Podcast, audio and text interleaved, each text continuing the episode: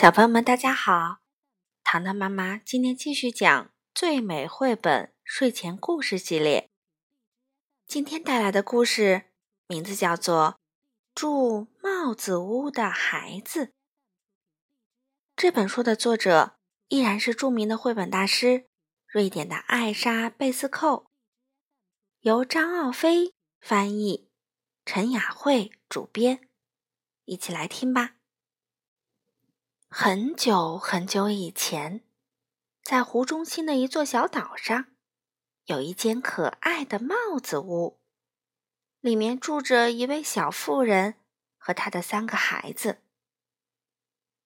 一天，小妇人对她的三个孩子说：“我要出去采些棉花，好给你们做几件新衣服。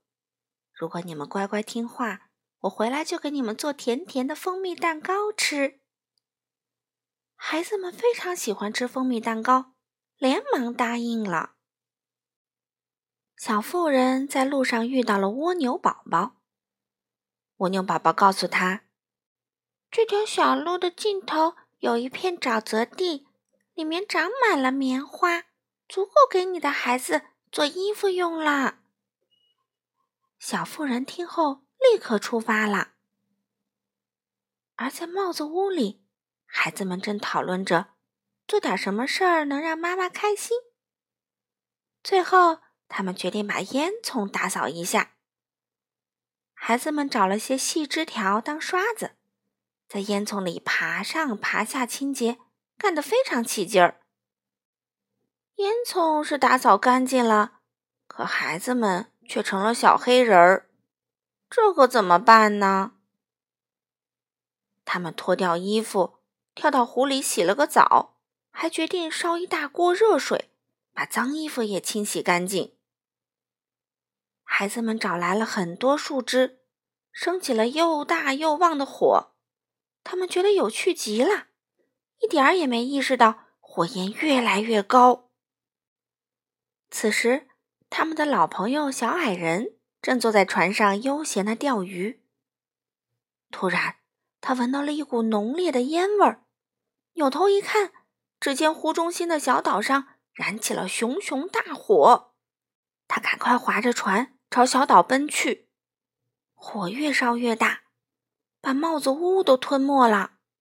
小矮人急忙带着孩子们救火，终于火被浇灭了，但帽子屋也消失了。孩子们见状大哭起来，他们既怕妈妈生气。又怕妈妈难过，小矮人见孩子们哭得伤心，答应帮他们造一座新房子给妈妈。小矮人很会造房子，没过多久，一座崭新的小木屋就出现在了岸边。小木屋的屋顶是白桦树皮做的，既防雨又坚固。小矮人把孩子们安顿到新床上。他们很快就进入了梦乡。这时，小妇人载着满满一船棉花回到了家。她得知自己的帽子屋没了，非常伤心。小矮人赶紧安慰她，并向她求婚。小妇人微笑着答应了他。不久，他们就在鼹鼠牧师的见证下举行了婚礼。从此，一家人过上了幸福快乐的生活。好了，小朋友们，今天的故事就讲到这里啦，我们下次再见喽。